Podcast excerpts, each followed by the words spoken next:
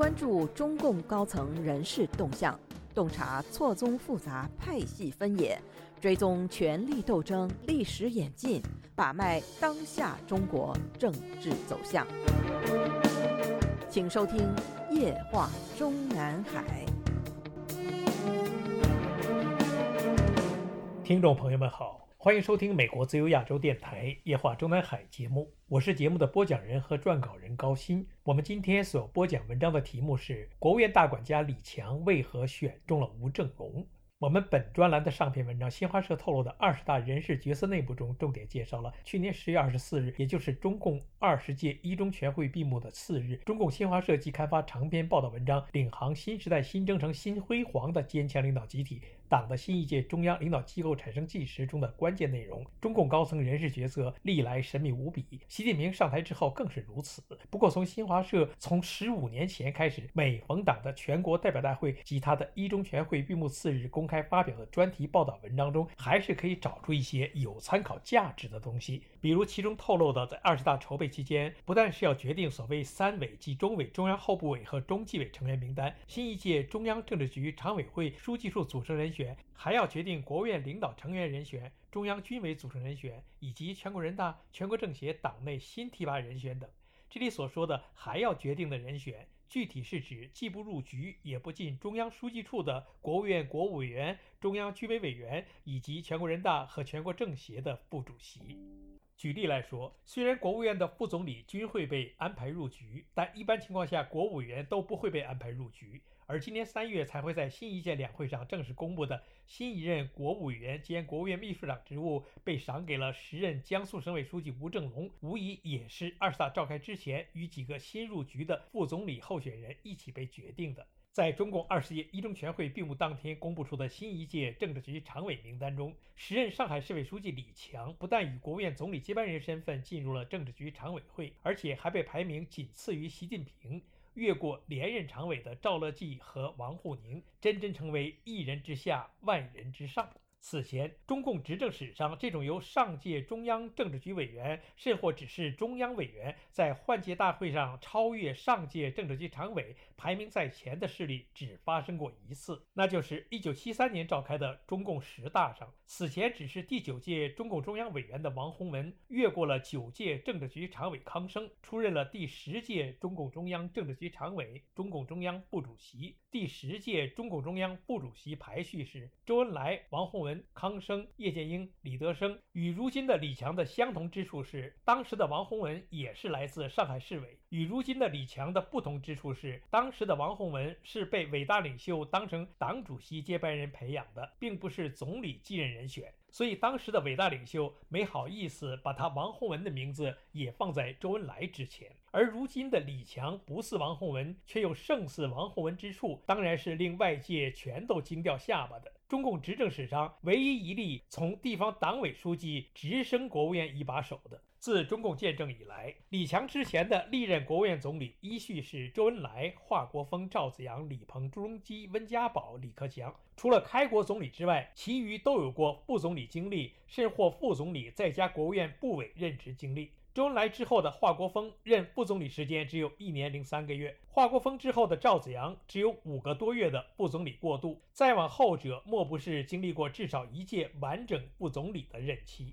另外，无论是李鹏、朱镕基还是温家宝，在升任国务院总理职务之前，不但有过副总理的资历，再往前也还有过国务院部委的任职资历，这些李强更是没有。再者，中共执政史上的李强之前的历任总理，在党的中央政治局常委会内的排名，并不都是老二。比如李鹏的总理职务交给朱镕基之后，改任全国人大委员长的李鹏，党内排名依然在朱镕基之前，老二依旧是老二。而到了温家宝担任国务院总理期间，他在党内的排名也是屈居全国人大委员长吴邦国之后。如此说来，二十大上连任政治局常委的赵乐际，既然已经被内定接任全国人大委员长。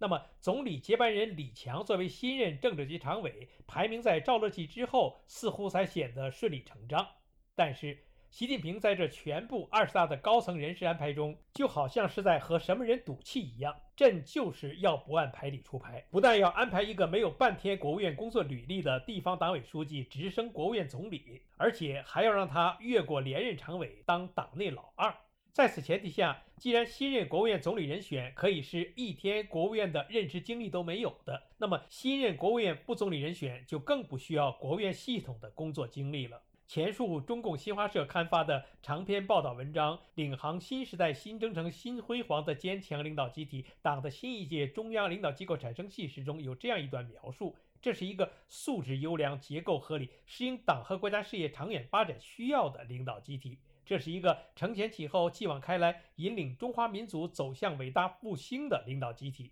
新一届中央领导机构进退比例比较适当，保持了人员和工作的连续性。但事实上呢，只有中央军委副主席的换届可以被形容成进退比例比较适当，而对上届国务院根本就是连锅端。不但总理不是从副总理中产生，新任副总理，包括新任政治局常委兼任的常务副总理中，不但没有一个人是从上届副总理或者国务委员中产生，而且只有一个人是上届国务院的部委负责人。其余全部都是没有国务院系统的经历和经验，何谈保持人员和工作的连续性？这个人曾经经历的地方行政职务只是上海闸北区的区长，其他全部从政履历都是党务，而且也没有担任过任何一级的地方党委一把手。进中央工作之后所扮演的角色，只是相当于当年慈禧太后身边的李莲英。中共二十大之后，中共党内有人议论，习近平如此安排自己的大内总管丁薛祥。就是为了让他五年后再成为李强的总理接班人做政治热身，拭目以待吧。再说张国清和刘国中，此二人倒是在担任地方省委一把手之前，都有过省级行政一把手的从政经历，但是也从未有过在国务院部委任职的经历，更没有担任过副总理或者国务委员。至于除了副总理而外的李强内阁的国务委员人选，就更是毫不顾及所谓工作连续性了。这里先说明一点，在国务院系统里，无论是兼任公安部长的国务委员，还是兼任国防部长和外交部长的国务委员，事实上都不是真正属于总理管辖。在李克强的第二年五年任期里，归他管的国务委员有两个，一个是兼任国务院秘书长的肖捷，另一个是本管工业的王勇。您现在收听的是自由亚洲电台夜话中南海栏目，高鑫主持播讲。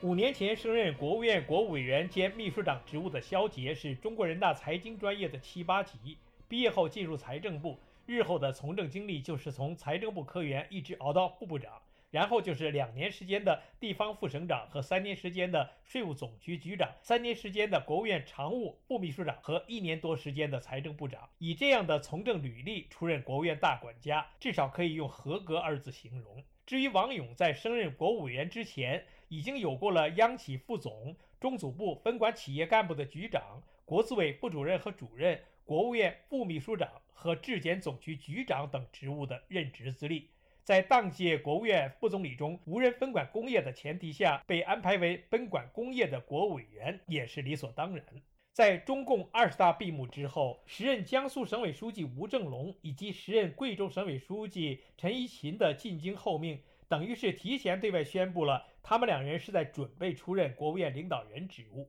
与此同时，在二十大上连任中央委员的王勇的名字已经进入了十四届全国政协委员名单。说明他已经被内定转任下届全国政协副主席，而同样在二十大上连任了中央委员的肖捷，已经被中央指定为湖北省的出席十四届全国人大代表，意味着他在今年三月份的两会上会转任一届全国人大副委员长。王勇的国务委员席次会被陈一勤取代，已经毫无疑问。但是今年三月两会之后才会对外正式公布的国务院领导人分工，与五年前的区别之一，就是副总理中有了一个分管工业的，少了一个分管科教文卫的。在此前提下，陈一勤自然就会以国务委员的身份接替上届国务院副总理孙春兰的工作分工。至于为什么是陈一勤，毫无疑问不是因为新任总理李强对他的特别看重，而是他在县城的地方政省部级干部中的女性和少数民族双重身份起到了决定性的作用。而相比于陈一勤、吴正龙的入阁，绝对是习近平向李强征求意见和建议的结果。自今年初开始，被宣布免去江苏省委书记职务之后，即已经进京以国务院党组成员身份与肖捷之间开展了工作交接的吴正龙的身影。已经至少两次出现在了李克强主持的国务院会议上，所以如果说陈一勤将任国务委员的可能性还是百分之九十的话，那么吴正龙出任李强内阁的国务委员兼秘书长的可能性绝对是百分之百。说起来，对历任国务院总理来说，运转国务院机关日常事务的最重要的阁员，并非是那个名列政治局常委的常务副总理，而是以国务委员身份兼任的国务院秘书长。我们既读到过一篇始发于墙内的网帖，大意是：就李强来说，虽然贵为新任二号常委，真正能由他基本做主的人士，也还是国务院秘书长的人选。这个人选极其关键。先说赵紫阳担任总理时期，一九八三年三月。时任国务院第一副秘书长、中央财经领导小组组长杜兴源出任了国务院秘书长。杜兴源调国务院之前是四川时任省委书记，是当时省委第一书记赵紫阳最亲信的一个。杜升任了秘书长之后，赵紫阳又调时任四川省财政厅厅长田纪云进京担任国务院副秘书长，熟悉工作，预备接班。一九八三年两会换届，赵紫阳连任国务院总理，田纪云就出任了国务院副总理兼秘书长。按照李瑞先生生前的回忆，胡赵时期。党和国家重要领导岗位的人事安排，鲜少有他们两人说了算的。田纪云是其中之一。从1985年底开始，田纪云专任副总理，任命陈俊生接任国务院秘书长。关于当年赵紫阳对陈俊生的政治信任，甚至还引起过时任总书记胡耀邦的误会，可以讲出一个很长的故事。